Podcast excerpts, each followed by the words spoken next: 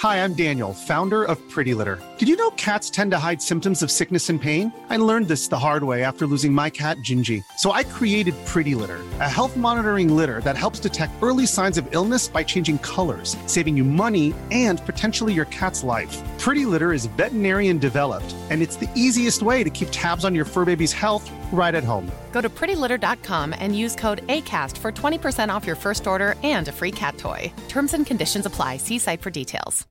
Imagine the softest sheets you've ever felt. Now imagine them getting even softer over time. That's what you'll feel with Bowl and Branch's organic cotton sheets. In a recent customer survey, 96% replied that Bowl and Branch sheets get softer with every wash. Start getting your best night's sleep in these sheets that get softer and softer for years to come. Try their sheets with a 30-night guarantee. Plus, get 15% off your first order at bowlandbranch.com. Code BUTTERY. Exclusions apply. See site for details. Planning for your next trip? Elevate your travel style with Quince. Quince has all the jet setting essentials you'll want for your next getaway, like European linen, premium luggage options, buttery soft Italian leather bags, and so much more. And is all priced at 50 to 80% less than similar brands.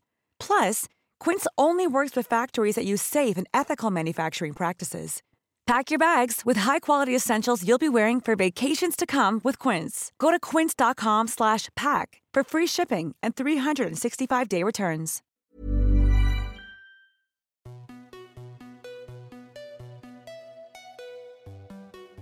Bonjour à toutes et tous et bienvenue dans le podcast Parents informés. Je suis Charline, la créatrice de ce podcast qui a pour vocation d'offrir aux parents et futurs parents de l'information sur la grossesse, la petite enfance et l'enfance sous forme de conversations détendues avec des intervenants spécialisés. Merci à vous tous qui écoutez et merci pour vos messages. Si vous aimez ce podcast, parlez-en autour de vous et abonnez-vous sur votre plateforme d'écoute telle que Spotify ou Apple Podcast pour ne pas manquer la sortie des nouveaux épisodes. Laissez des commentaires et des étoiles si votre plateforme le permet pour dire pourquoi vous aimez ce podcast. Et si vous êtes sur les réseaux sociaux Instagram et Facebook, venez vous abonner aux pages du podcast, mettre des commentaires et partagez-le avec le arrobase suivi de parents informés. Toutes ces actions sont vraiment essentielles pour que ce podcast continue de grandir. Pour ce 34e épisode, je reçois Angélique Lefort qui est consultante parentale. Après avoir exercé son métier d'éducatrice de jeunes enfants pendant 15 ans, elle l'a fait évoluer pour accompagner les familles dans leur ensemble. Cet épisode, le dernier de la saison 1, se découpe en deux parties. Dans la première partie que voici, Angélique nous parle de la séparation des parents. Dans la deuxième partie, vous retrouverez Angélique pour aborder la recomposition de la famille. Dans cette première partie, elle nous donne des pistes sur quand et comment parler de la séparation avec notre enfant. Elle nous détaille les émotions qu'ils peuvent ressentir et comment nous pouvons les détecter quand ils n'arrivent pas à mettre des mots dessus, mais également comment les accompagner. Elle nous indique les différents modes de garde qui peuvent être mis en place en fonction de la situation familiale et nous indique comment conserver des échanges entre parents même lorsque l'entente est difficile, car la communication reste la clé. J'espère que cet épisode vous plaira et vous souhaite une belle écoute. Bonjour Angélique. Bonjour. Et merci d'avoir accepté de participer au podcast. Avec plaisir. Avec toi, on va parler d'un sujet un peu sensible qui sont les séparations et recompositions de famille. Mais avant, est-ce que tu peux nous présenter ton parcours, qui tu es, quel est ton métier, s'il te plaît? Alors, je suis euh, éducatrice de jeunes enfants de, formation euh, initiale. Euh, ça veut dire que j'ai travaillé principalement en crèche auprès des enfants et en tant que directrice pendant une quinzaine d'années. Et depuis quatre ans maintenant, je suis consultante parentale. ça veut dire que quand je suis devenue maman, je me suis rendu compte que bah, quand on était parent, on était euh, on, rencontrait pas mal de, questions et de difficultés euh, autour de cette parentalité, même quand on est professionnel. Et euh, du coup, voilà, je me suis centrée sur, sur cette parentalité, sur la mienne déjà, et puis ensuite, j'ai voulu du coup en faire vraiment encore plus ma, ma mission quotidienne. Donc, c'est ce qui fait euh, mon, travail aujourd'hui. Donc, je suis consultante parentale. Ça veut dire que j'accompagne les familles quand elles traversent des difficultés ou des questionnements euh, autour euh, du comportement de leur enfant ou d'une situation particulière qu'elles sont en train de traverser. Donc, je fais des accompagnements soit en individuel, soit en collectif autour d'animations de, groupes d'échange entre parents ou de conférences. C'est intéressant. Alors, juste, je rebondis avant qu'on attaque. Euh, même quand on est un professionnel de la petite enfance, quand on a soi-même des enfants, ça reste compliqué. Et oui, parce qu'en fait, euh, ben, on est plus professionnel, on est parent. Donc, on est d'abord parent avant d'être professionnel. Et du coup, ben, évidemment que cette, cette casquette, oui, il y a plein de choses au niveau technique qu'on maîtrise plus facilement. L'échange de couches, etc., les soins, tout ça, voilà, on est un peu plus à l'aise évidemment. Mais tout ce qui est autour de la relation et de l'affect, ben, ça, on ne s'y est pas préparé hein, quand on devient parent. Donc, c'est aussi compliqué quand on est pro. tout à fait. Non, mais c'est un peu rassurant quelque part pour nous, euh, simples parents, de se dire que même les pros, parfois, ils galèrent. Oui, oui, tout à fait. Ok, ça marche. Bon, alors si on attaque sur le sujet euh, de la séparation et de la recomposition, ma première question, c'est euh, lorsqu'un couple a pris la décision de se séparer, quand et comment on l'annonce à l'enfant. Qu'est-ce que, à quel moment Est-ce qu'on le fait au moment où on a décidé? Est-ce qu'on le fait au moment où l'un des deux parents quitte le domicile conjugal? Parce que parfois, entre le moment où on décide et le moment où il y a la séparation physique des parents, il peut se passer un laps de temps, le temps qu'on ait vendu la maison, le temps qu'on ait retrouvé un logement, etc. Quel est le moment le plus propice pour l'annoncer aux enfants? Alors, euh, je pense que les parents peuvent parler à leur enfant à tout moment de, la situation familiale qu'ils traversent. En fait, souvent, euh, les parents ont l'impression de devoir annoncer euh, effectivement une, en plus une mauvaise nouvelle aux, enfants. En fait, les enfants, ils le savent déjà. Ils savent déjà que, la situation, elle est tendue depuis un, moment, voire un long moment. Ils ressentent, ils observent les tensions, ils entendent les conversations des parents. potentiellement, ils ont peut-être même déjà posé des questions. Donc, j'ai envie de dire, finalement, on n'a pas tant une annonce à faire que ça. L'idée, c'est plus de se dire qu'on va euh, communiquer avec ses enfants au fur et à mesure que la situation évolue. Quand il y a eu un événement particulier, quand il y a eu une grosse dispute entre les parents, quand il y a eu une décision de prise entre les parents, ou quand il y a une réflexion autour d'une décision à prendre, et que peut-être euh, bah, on a envie aussi de solliciter l'avis des enfants, par exemple. Disons que je pense que quand il y a euh, un événement majeur qui va arriver, donc c'est vrai que souvent on va identifier euh, par exemple le moment où un des parents quitte le, domicile familial, c'est important d'en parler aux enfants évidemment, peut-être pas forcément en parler trop tôt, c'est-à-dire qu'effectivement, quand, comme tu l'évoquais, quand bah, on dépend aussi de la vente d'un appartement ou de choses comme ça, dire à son enfant de 3 ans, par exemple, papa va aller habiter ailleurs, alors qu'en fait, on n'a pas encore signé le compromis de vente et que du coup, a priori, papa, il va encore rester dans la maison pendant 3 ou 4 mois minimum. Bon, bah pour un enfant de 3 ans, c'est un petit peu compliqué du coup de se projeter, euh, ça n'a pas de sens. Donc, je pense que c'est vraiment, comme pour toute situation, hein, d'ajuster son discours euh, en fonction de l'âge de, son enfant, en fonction de ce qu'on connaît de lui et puis surtout en fonction de soi, ce qu'on estime avoir besoin euh, de partager aussi avec son enfant.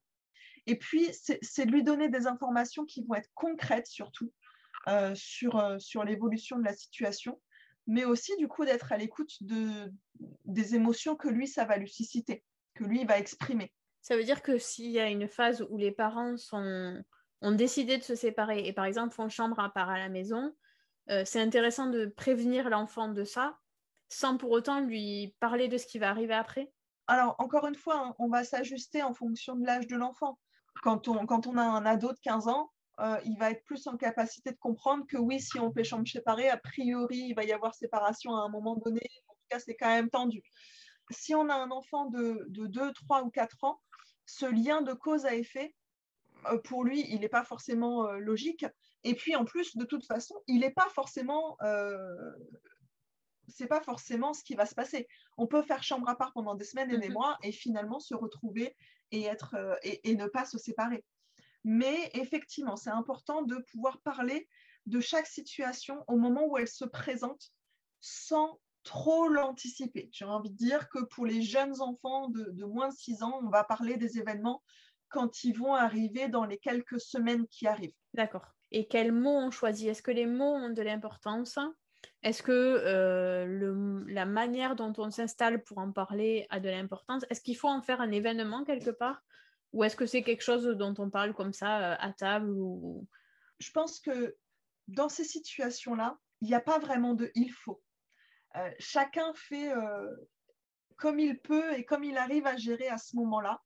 Il euh, faut, vraiment avoir conscience que cette, prise de décision d'une séparation d'un couple et donc l'incidence que ça va avoir sur la vie de famille, c'est une décision qui est difficile, c'est une, décision qui est difficile à prendre, mais qui est difficile à, à assumer aussi. Et quel que soit le parent concerné, c'est-à-dire que Mmh c'est aussi difficile à vivre pour le parent qui a pris cette décision, pour le parent qui décide de quitter le, de, quitter le domicile. Euh, voilà, c'est aussi difficile pour, pour ce parent. Donc, j'ai envie de dire, il n'y a pas de meilleure manière. Il y a la manière dont le parent se sentira le plus à l'aise pour en parler. Et s'il a besoin d'être euh, à table et d'en parler, euh, comme on dit, entre entre la poire et le dessert, euh, bah, effectivement, c'est que ce sera le moment le plus opportun. De ce que j'ai pu euh, observer et entendre comme retour d'expérience, c'est vrai que souvent, les parents, en tout cas, apprécient être à deux, euh, être tous les deux présents. C'est ce que j'avais demandé. Est-ce que c'est intéressant que les deux parents soient présents pour en parler? Oui et non. C'est-à-dire que si c'est très conflictuel entre les deux parents et que c'est difficile d'aborder le sujet sans que ça reparte dans des mots euh, pleins d'agressivité ou plein de conflits, eh ben, vaut mieux en parler euh, séparément. Il n'y a pas une recette. Il va y avoir vraiment une sensibilité à avoir à la fois envers son enfant, mais surtout ne pas s'oublier soi et de se dire, et moi dans tout ça, euh, qu'est-ce que je me sens prêt à dire, à partager et à communiquer aujourd'hui et comment je me sens de le faire? Voilà, quelque chose qui va vous ressembler et qui sera euh, le plus adapté à la fois à vous et votre enfant à ce moment-là. C'est un moment difficile de toute façon. C'est une étape qui est difficile à traverser. Voilà, il y a quand même une phase de, digestion et une phase de, deuil hein, à traverser, quelle que soit euh, la place du parent et, son, son, degré de décision. Euh, c'est difficile pour, pour tout parent à traverser, que ce soit pour, pour l'histoire de son propre couple déjà, euh, pour la vie de famille et pour les incidences que ça, peut, que ça va avoir, oui, tout à fait. Mhm. Tu parlais tout à l'heure des émotions de l'enfant et de les accueillir, justement. Quelles sont les émotions qui reviennent le plus souvent chez les enfants à ce moment-là? Et comment on fait quand on est dans cette phase difficile en tant qu'adulte pour accueillir les émotions des enfants? C'est une étape qui est vraiment pas facile parce que bah, déjà, soit en tant que parent, on déborde d'émotions et on est un peu, euh, on va dire, hypersensible. Et en plus, on doit euh, effectivement, évidemment, accueillir les, les, émotions de son enfant. Alors, quelles sont les émotions qu'il va traverser? Il peut en traverser euh, plein. L'enfant, il va se sentir, enfin, il peut se sentir triste, évidemment, de, de cette nouvelle et du changement et de, bah, du deuil hein, qu'il va falloir faire de, de cette vie de famille d'avant. Il peut se sentir en colère aussi. Alors, en colère contre un de ses parents, contre les deux parents, contre lui-même aussi. Ça, c'est quelque chose qu'on n'a pas forcément en tête en tant que parent. Beaucoup d'enfants se sentent en colère contre eux, euh, se sentent coupables, se sentent responsables de cette séparation en associant des épisodes ou des situations euh, de, leur, euh, de leur vie quotidienne, voilà, en se disant, bah, c'est parce que j'ai pas été sage ce jour-là que les parents ils se sont disputés, donc c'est à cause de moi qu'ils se séparent. Voilà, donc des fois il peut y avoir un peu un amalgame entre les émotions et les, situations vécues. Euh, et puis il peut avoir évidemment peur hein, du changement, de la suite, de ce qui va se passer, de euh, euh, est-ce qu'il va continuer de, voir ses deux parents? Est-ce que ces deux parents vont continuer de l'aimer, lui? Ça, c'est vraiment quelque chose que dont je me suis rendu compte personnellement aussi, parce que je suis aussi, je suis aussi passée par ces, étapes-là en tant que maman, quand j'ai compris que euh, mon fils pouvait se dire, mais finalement, si tu n'aimes plus papa, ça veut dire que peut-être moi aussi tu peux ne plus m'aimer. Je pense qu'en tant que parent, on ne se projette pas forcément dans cette représentation-là. Et en même temps, quand on se le dit, on se dit, bah oui, effectivement, ça veut dire que l'amour peut se terminer, c'est essentiel à ce moment-là de d'essayer de rassurer son enfant sur cet amour parent-enfant qui lui est inconditionnel et qui lui ne s'éteindra jamais. Et moi, j'aime bien faire la distinction entre mon amour, qui est mon enfant, voilà, cet amour de, filiation, et mon amoureux. Et, du coup, euh, pour les enfants, ça permet aussi de distinguer deux mots et, deux types d'amour différents. Euh, et, l'amour entre amoureux, bah oui, des fois, il peut se terminer. Mais euh, mon amour de, et l'amour de ton papa envers toi et de toi envers tes parents, celui-là, il, ne mourra jamais. Euh, en tant que parent, pour pouvoir accompagner ça et être à l'écoute de cette, euh, de cette émotion-là et de ce ressenti, et de pouvoir dire à son enfant, euh, oui, papa et moi, on ne s'aime plus, mais toi, on t'aimera toujours. Il y a un super livre qui parle de ça aussi sans forcément parler des, enfants, des parents séparés. Mais c'est mon amour d'Astrid de, Desbordes et, et Pauline Martin. Et c'est vrai que ce livre, il est vraiment super et il se prête bien aussi à cette situation euh, de, famille euh, séparée. Est-ce que c'est intéressant? Du coup, même quand on n'est pas en séparation, ni en phase de séparation, ni même euh, en envisageant une séparation, de faire cette distinction-là auprès des enfants? Je trouve que c'est intéressant de pouvoir effectivement transmettre, surtout que des fois, il y a un peu de jalousie, on y reviendra, entre un enfant et qui veut s'accaparer la maman et puis en même temps, du coup, qui peut être jaloux euh, du papa parce que lui aussi, il a l'amour de maman. Enfin voilà. Et du coup, je trouve que ça peut être aussi rassurant de se dire, mais vous n'avez pas le même amour en fait. Enfin, j'ai pas le même amour pour papa et j'ai pas le même amour pour toi. Voilà, c'est deux sortes d'amour différents sans forcément non plus mettre l'accent sur celui d'avec papa, il peut s'éteindre. Ok. Tout à l'heure, tu parlais du fait que potentiellement les, les enfants ils peuvent se sentir coupables de la séparation des parents. Comment ça peut s'exprimer chez eux ou ne pas s'exprimer? Et du coup, est-ce que c'est intéressant de leur en parler quand même, même si eux, ils expriment rien? Effectivement, là, par rapport à ta question, il y a, y a, y a deux points euh, que je vais soulever. Le premier, c'est qu'effectivement, parfois, euh, les enfants peuvent paraître sans réaction. Ça ne veut pas forcément dire sans émotion, mais en tout cas, ils peuvent ne pas montrer grand-chose et euh, voilà, donner l'impression que euh, ça leur fait rien. C'est sûrement pas le cas, mais en tout cas, il n'y a pas de réaction euh, ou de comportement majeur. Il y a des enfants aussi, d'ailleurs, qui peuvent être soulagés hein, d'une annonce de séparation. Alors, c'est vrai que c'est plus souvent quelque chose qui peut être montré ou exprimé chez des enfants un peu plus grands, partir de, 8-10 ans, par exemple, parce qu'ils ont un peu plus conscience de la situation et qu'ils ont plus de capacité d'analyse. C'est quelque chose qu'on peut aussi entendre euh, d'enfants. Par rapport à ce point sur la culpabilité, comment elle peut se voir et s'exprimer chez les enfants? En fait, euh, encore une fois, évidemment, ça va dépendre de l'âge, hein, mais chez les plus jeunes, ça peut se montrer par des comportements inadaptés, par des comportements difficiles, par un enfant qui va avoir une tendance à avoir des comportements euh, plus agressifs, qui va avoir tendance à taper, à s'opposer, à s'affirmer, à être beaucoup euh, voilà, de s'opposer et, de, euh, et de montrer qu'il est là et qu'il n'est pas d'accord et qu'il n'est pas content. Donc ça, ça peut être une façon de d'exprimer de manière complètement inconsciente cette, cette culpabilité ou cette colère hein, d'ailleurs. et puis, ça peut aussi se montrer par un comportement euh, de repli, peut-être même de, régression. Enfin voilà, il ne va pas forcément y avoir un comportement type. Par contre, ce qui va servir d'alerte aux parents, c'est le changement de comportement. C'est là mon enfant, il n'est pas comme d'habitude. C'est là mon enfant, c'est pas celui que je connais. Ok. Tout à l'heure, tu parlais du, livre Mon amour. Est-ce qu'il y a d'autres livres qui sont particulièrement euh, bien pour accompagner les enfants pendant cette période?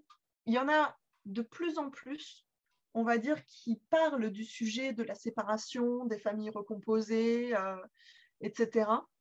Je connais euh, le livre Chez papa et chez maman, que je trouve assez accessible pour bien parler dès le plus jeune âge, vraiment autour de deux ans, de bah, la garde alternée, de je vais avoir deux maisons et puis les, les, règles de vie différentes. Enfin, voilà. Il y a le livre Mon papa d'Anthony Brown, qui n'est pas forcément euh, spécial pour les familles, euh, pour les parents séparés, mais qui est d'autant plus euh, approprié quand bah, l'enfant il est chez maman et qui, et qui pense à papa ou l'inverse. Donc il y a les deux versions, hein. il y a le livre Mon papa, il y a le livre Ma maman. Et puis moi, j'ai découvert justement en, préparant cet enregistrement les aventures de Bululu. C'est Ariane Warlin ou Barlin, je ne sais pas comment ça se prononce, qui, les a écrits. En fait, c'est plein d'épisodes. Il y a Bululu est fâché, il y a le nouvel amoureux de maman. Enfin voilà, il y a plein de petites aventures. En fait, c'est une, une, maman bah, qui s'est retrouvée séparée du papa et qui a voulu en parler avec des livres à son enfant, entre autres, et qui s'est retrouvée un petit peu voilà, au dépourvu de, de, livres et qui, qui, a créé ses propres livres, du coup. Plus largement, j'ai envie de vous dire, l'idée, c'est pas forcément de cibler les livres sur le thème des familles séparées, mais plus d'aller sur les émotions, la vie de famille, la séparation, les retrouvailles, le chagrin, euh, les rires, enfin, voilà, quelque chose qui va prendre vraiment l'enfant dans sa globalité. Oui, il y a ce changement-là, oui, il y a cet impact sur sa vie quotidienne, il y a cette caractéristique dans cette vie de famille, mais il n'y a pas que ça. Et c'est vrai que je trouverais dommage de, mettre la lampe torche uniquement sur cet aspect-là de, de, la vie de l'enfant, alors que c'est un des aspects de sa vie quotidienne, mais euh, c'est pas le seul, quoi. Ok, ça marche. Une fois que les parents ont décidé de se séparer et que physiquement il y a une séparation, donc un, changement d'habitat, est-ce qu'il y a un mode de garde qui serait plus favorable à la sécurité affective des enfants? Et j'imagine que ça varie aussi en fonction de l'âge. Et oui, tout à fait. Alors, c'est toujours un sujet très compliqué, euh, cette répartition de, de, la garde de l'enfant. Déjà parce que si les parents se séparent, c'est que euh, voilà, la situation ou la relation n'est pas forcément euh, très harmonieuse, voire très conflictuelle. Et donc, c'est encore plus difficile de, s'accorder sur la répartition du temps de garde de l'enfant. Et, souvent, c'est vrai que la mise en place de la garde alternée à 50-50, donc de manière 100% équitable, elle répond plus aux besoins des parents d'équité, justement, d'égalité, de euh, voilà, j'aurai mon enfant en autant de temps que toi, et, elle n'est pas forcément centrée sur les besoins de l'enfant et le bien-être de l'enfant sur un premier plan. Aussi, ce, critère-là qui est pris en compte et qui rentre en ligne de compte en tout cas. Ce qui est sûr, c'est que l'organisation de la garde de l'enfant, elle va dépendre de beaucoup de critères. Elle va dépendre déjà de la résidence de chacun des parents, est-ce qu'ils sont dans un périmètre euh, géographique euh, restreint ou est-ce qu'ils euh, sont à des, kilomètres et des kilomètres l'un de l'autre? Parce que évidemment, on ne peut pas envisager une garde à 50-50 s'il y a un parent à Paris et l'autre à Marseille. Donc, voilà, c'est vrai que pour cette garde alternée en 50-50, en tout cas, il y a ces différents paramètres à prendre en compte. La localisation géographique, l'école ou en tout cas la crèche, le mode de garde, euh, et puis, on va dire l'entente entre les parents. On peut faire une garde alternée et, entre guillemets, se voir le moins possible. Quand son enfant il va à l'école, euh, il peut y avoir un parent qui euh, accompagne son enfant à l'école le matin, c'est l'autre parent qui le récupère le soir jusqu'à la semaine prochaine et les parents ne se sont pas vus. Le lieu de, de passation, comme on dit, on n'est pas forcément obligé de se voir pour passer. Voilà. Ça, c'est vraiment quelque chose à garder en tête, c'est que j'ai envie de dire, il y a énormément de pratiques dans euh, la répartition du temps de garde. Il peut y avoir une semaine sur deux. Il peut y avoir une semaine sur deux du vendredi soir au vendredi soir. Il peut y avoir une semaine sur deux du dimanche soir au dimanche soir. Il peut y avoir, enfin, déjà ça, il peut y avoir beaucoup de, de variantes. On peut, en tout cas pour les plus jeunes, réfléchir à qu'est-ce qui va être au plus près des besoins de l'enfant. C'est-à-dire que pour les petits, euh, c'est toujours difficile de donner des, grandes règles comme ça, mais on va dire pour les moins de 4-5 ans, voire 6 ans, une semaine, ça peut paraître long sans, sans l'autre parent. Donc des fois, on peut envisager un mode de garde où on va alterner deux jours avec le parent, deux jours chez l'autre, et ensuite euh, cinq jours chez l'un, cinq jours chez l'autre pourquoi on dit 2-2-5-5 Un enfant, par exemple, va faire lundi, mardi chez papa, mercredi, jeudi, vendredi, samedi, dimanche chez maman, lundi, mardi chez papa, mercredi, jeudi chez maman, vendredi, samedi, dimanche chez papa, lundi, mardi. Voilà, donc c'est pour ça qu'on dit 2, 2, 5, 5. Ok, oui, ça permet de garder cette alternance d'un week-end sur deux euh, et d'avoir un temps équitable entre les deux parents et pour autant que ce soit pas trop long pour les petits-enfants. C'est ça. Des fois, une semaine, ça peut paraître un peu long et on sent d'ailleurs en tant que parent que les deux derniers jours, ils tirent un peu. Le comportement de l'enfant change, il devient plus difficile. Des fois, ça a des incidences sur le sommeil. Donc, il n'y a pas un mode de garde idéal. C'est vraiment à ajuster en fonction des différentes caractéristiques de la famille. D'accord. Parce qu'on a beau être une famille séparée, on reste une famille. Donc, voilà, c'est des choses à, idéalement à discuter ensemble. Et si la discussion n'est pas possible et si euh, une décision dans le compromis est difficile à, trouver, autorisez-vous surtout à euh, solliciter une médiation familiale, à saisir le juge des affaires familiales, qui sont clairement bah, euh, là pour ça, et qui vont pouvoir aider à écouter déjà les demandes de chaque parent, observer les besoins voir écouter les demandes euh, de l'enfant ou des enfants, et ensuite statuer pour une décision que lui estimera la meilleure. Mais voilà, des fois, moi, j'entends des parents qui me disent Ah non, mais de toute façon, on ne s'entend pas, on n'arrive pas à décider. Vous n'êtes pas seul.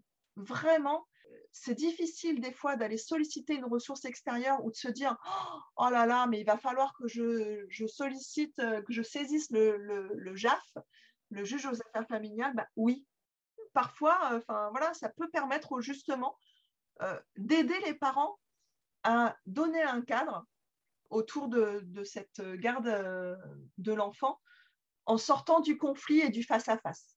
Il y a du coup là quelqu'un d'autre qui vient faire tiers et qui vient aider à prendre une décision. D'accord. Voilà, il n'y a pas une, un mode de garde idéal.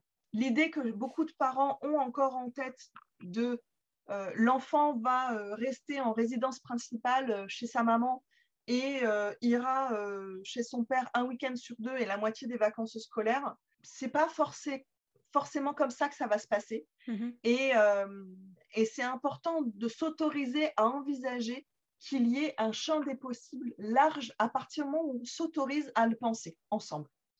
Des fois, il faut vraiment aussi se laisser le temps de tester, de, de mettre en pratique de se donner quelques semaines, quelques mois en fonctionnant d'une manière et puis de se dire, bah oui, mais là, finalement, tu vois, quand on euh, change de garde le dimanche soir, en fait, c'est difficile parce que euh, en sortant de week-end, euh, du coup, ça nous fait un peu speeder, etc.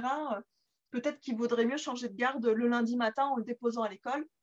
Des fois, il suffit de pas grand-chose pour que ce soit plus confortable pour, pour tout le monde au niveau, de la, au niveau du moment de passation, par exemple donc c'est aussi se laisser le temps de, vivre tout ça. Et c'est pas parce qu'on envisage un plan A qu'il n'y aura pas un plan B et un plan B prime. Ok.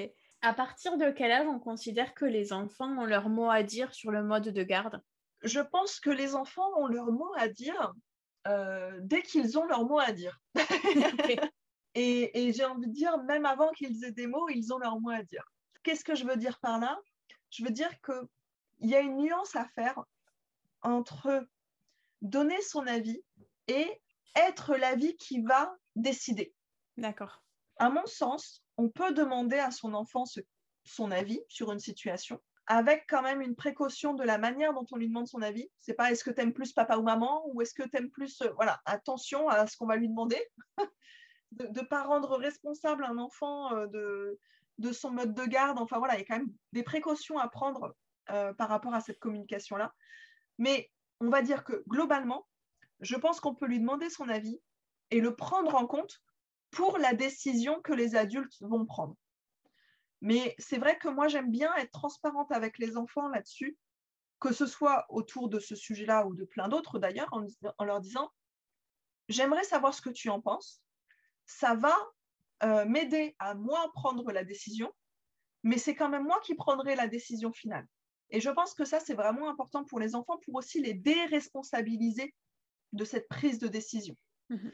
Voilà. Après, leur demander leur avis, j'ai envie de dire, ça dépend à, quel sujet. attention à la force des questions qu'on va pouvoir leur poser. Et des fois, on leur demande leur avis sur des choses qu'ils ne peuvent pas mesurer au niveau des impacts, au niveau des conséquences, au niveau euh, de leur vie quotidienne, au niveau de plein de choses.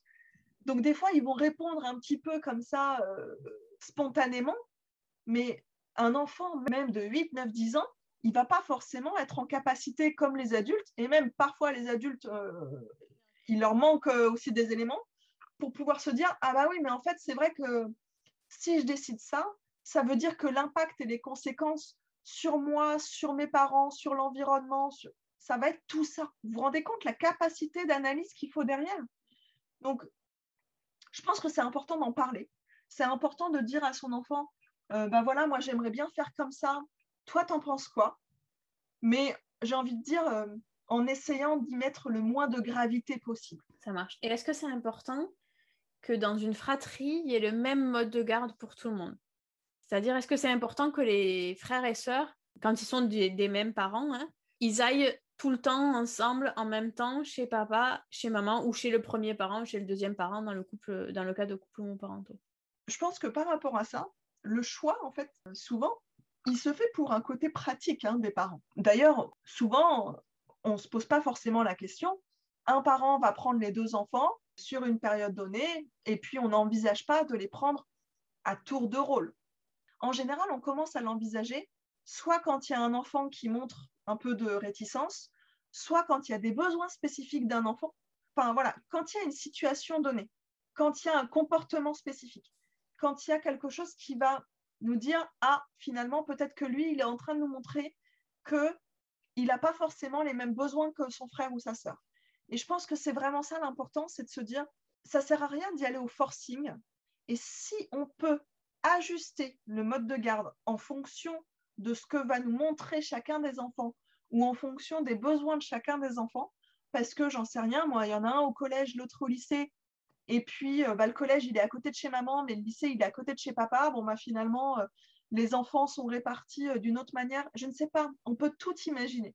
Mais c'est vraiment euh, je pense en tant que parent, c'est de s'autoriser à ce que justement on puisse faire bouger les choses et qu'on ne reste pas dans un protocole figé et fermé parce que il faut faire comme ça ou parce que c'est mieux de faire comme ça. Euh, je pense que le mieux, c'est ce qui va permettre à chacun de s'y retrouver et, de, et que ses besoins soient le plus satisfaits possible.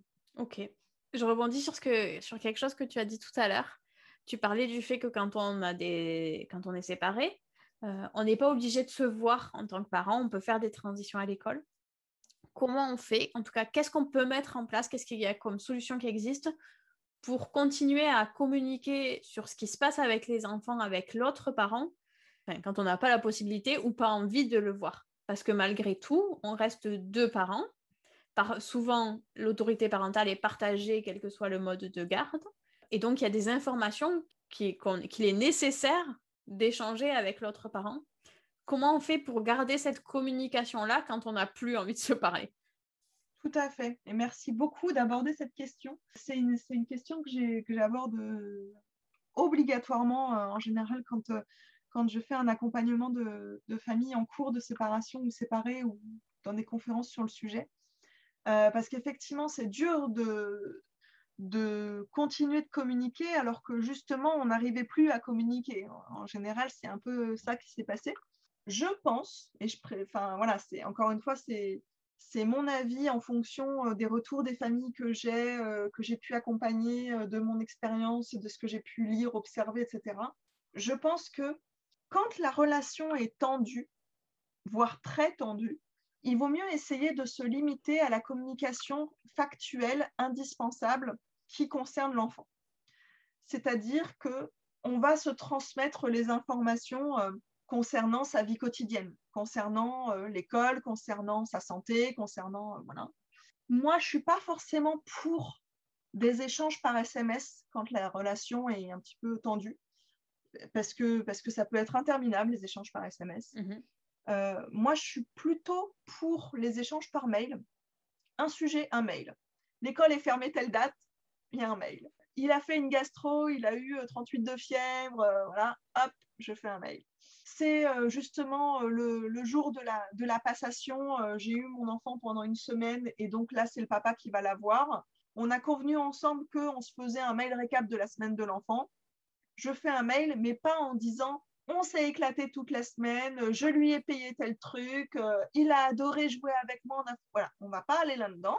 Enfin, je ne vous le conseille pas en tout cas, mais plus aller dans il a un peu toussé cette semaine, euh, je lui ai donné du doliprane euh, tel jour, il a plutôt bon appétit en ce moment, le sommeil, euh, ça se passe bien, il a juste fait un réveil telle nuit, machin.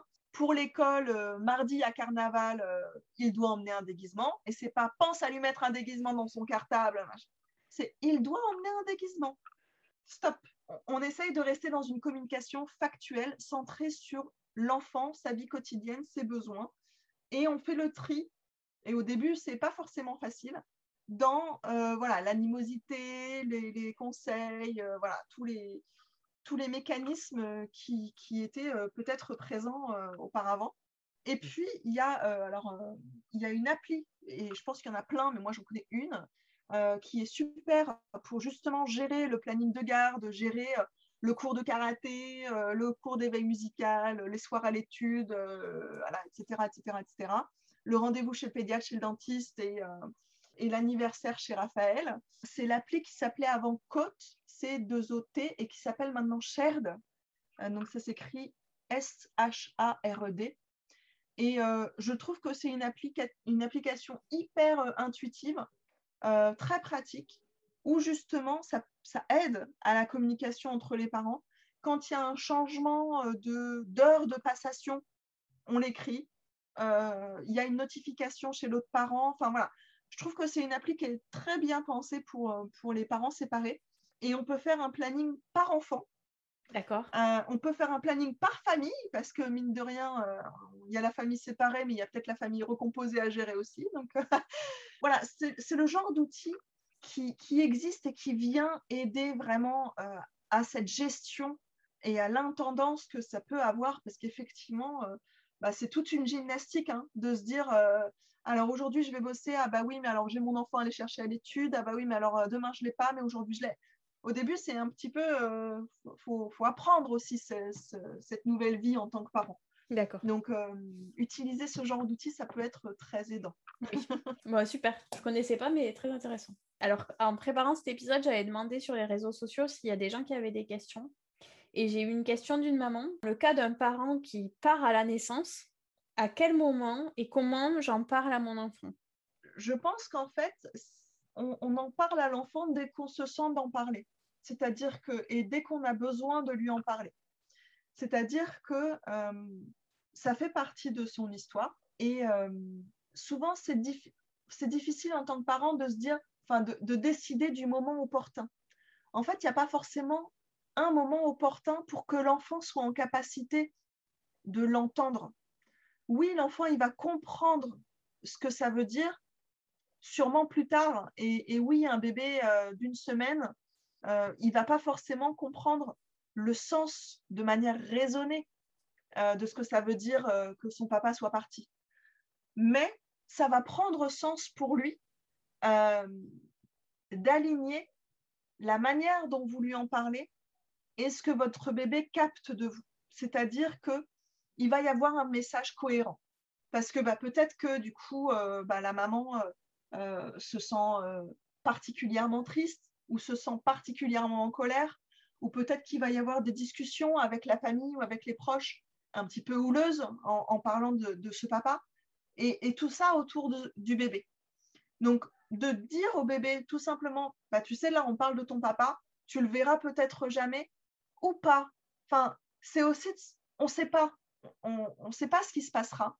Et des fois, on est plein de certitudes et puis on a des surprises. Donc, c'est vraiment de, d'en parler euh, comme du reste, j'ai envie de dire. Euh, mais surtout que, l'enfant il entende un message qui soit aligné avec ce qu'il capte déjà. Euh, moi, j'entends beaucoup de parents qui me disent Mais de toute façon, à quoi ça sert de, parler à mon bébé? Il comprend pas. Le bébé, il comprend pas le langage, mais le langage, c'est 20% de la communication. Le, bébé, il est complètement centré sur le, paraverbal, sur euh, euh, justement tout ce qui va être notre intonation, notre attitude corporelle quand on va lui parler, notre tonus musculaire quand on va l'avoir dans les bras et que le prénom de ce papa va être prononcé. Euh, voilà, il, va sentir cette tension. Donc de lui dire, bah oui, là tu sais, euh, voilà, là on est en train de parler de ton papa, euh, je ne suis pas contente. Et peut-être que d'ailleurs vous ne le nommerez pas ton papa, peut-être que vous le nommerez autrement. Mais en tout cas, il existe. Et puis effectivement, bah, c'est un élément qui fait partie de son histoire de vie. et plus on attend pour en parler, en, restant sur euh, le fait que l'enfant va comprendre d'une manière vraiment raisonnable les choses, plus ça risque de, euh, d'être un sujet tabou et de devenir, difficile à, le, désamorcer. Et puis surtout pour l'enfant, du coup, il risque d'y avoir des moments d'incompréhension pour lui, d'une situation bizarre, d'un malaise. Et ça, c'est justement ce qu'on va essayer d'éviter. Ok, ça marche. On va continuer sur la recomposition, mais euh, d'abord je fais juste une toute petite pause. Cet épisode touche à sa fin. La deuxième partie sur la recomposition de la famille va suivre. Vous pouvez retrouver les, vous pouvez retrouver les références des livres et l'application citée par Angélique dans les notes descriptives de l'épisode. J'espère que cet épisode vous a plu. Si c'est le cas, parlez-en autour de vous, à vos amis qui pourraient être intéressés sur vos réseaux sociaux. Parlez-en également à votre sage-femme, votre médecin généraliste, votre pédiatre ou tout autre professionnel qui vous accompagne afin qu'à leur tour ils puissent en parler à d'autres parents. Si vous n'êtes pas sur les réseaux sociaux et que vous souhaitez recevoir une notification à la sortie des nouveaux épisodes, n'hésitez pas à m'envoyer un mail à l'adresse gmail.com. Vous pouvez retrouver tous les épisodes ainsi que leurs notes classées par âge et par catégorie sur le site internet www.parentinformé.fr. Rendez-vous au prochain épisode et d'ici là, prenez soin de vous.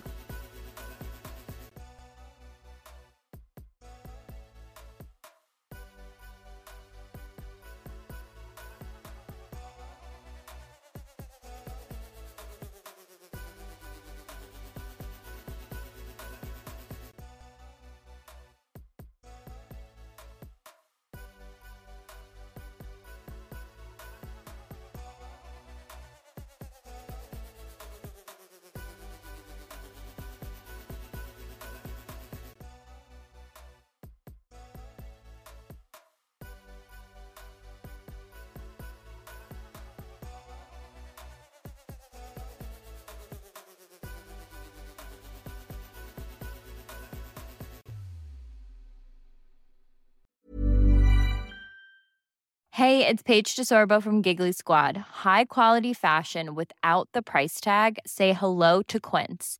I'm snagging high-end essentials like cozy cashmere sweaters, sleek leather jackets, fine jewelry, and so much more. With Quince being 50 to 80% less than similar brands. And they partner with factories that prioritize safe, ethical, and responsible manufacturing. I love that. Luxury quality within reach. Go to quince.com slash style to get free shipping and 365 day returns on your next order. Quince.com slash style. Imagine the softest sheets you've ever felt. Now imagine them getting even softer over time. That's what you'll feel with Bowl and Branch's organic cotton sheets. In a recent customer survey, 96% replied that Bowl and Branch sheets get softer with every wash. Start getting your best night's sleep in these sheets that get softer and softer for years to come. Try their sheets with a 30-night guarantee. Plus, get 15% off your first order at bowlandbranch.com. Code BUTTERY. Exclusions apply. See site for details. Hi, I'm Daniel, founder of Pretty Litter. Did you know cats tend to hide symptoms of sickness and pain? I learned this the hard way after losing my cat, Gingy. So I created Pretty Litter, a health monitoring litter that helps detect early signs of illness by changing colors, saving you money and potentially your cat's life. Pretty Litter is veterinarian developed, and it's the easiest way to keep tabs on your fur baby's health right at home. Go to prettylitter.com and use code ACAST for 20% off your first order and a free cat toy. Terms and conditions apply. See site for details.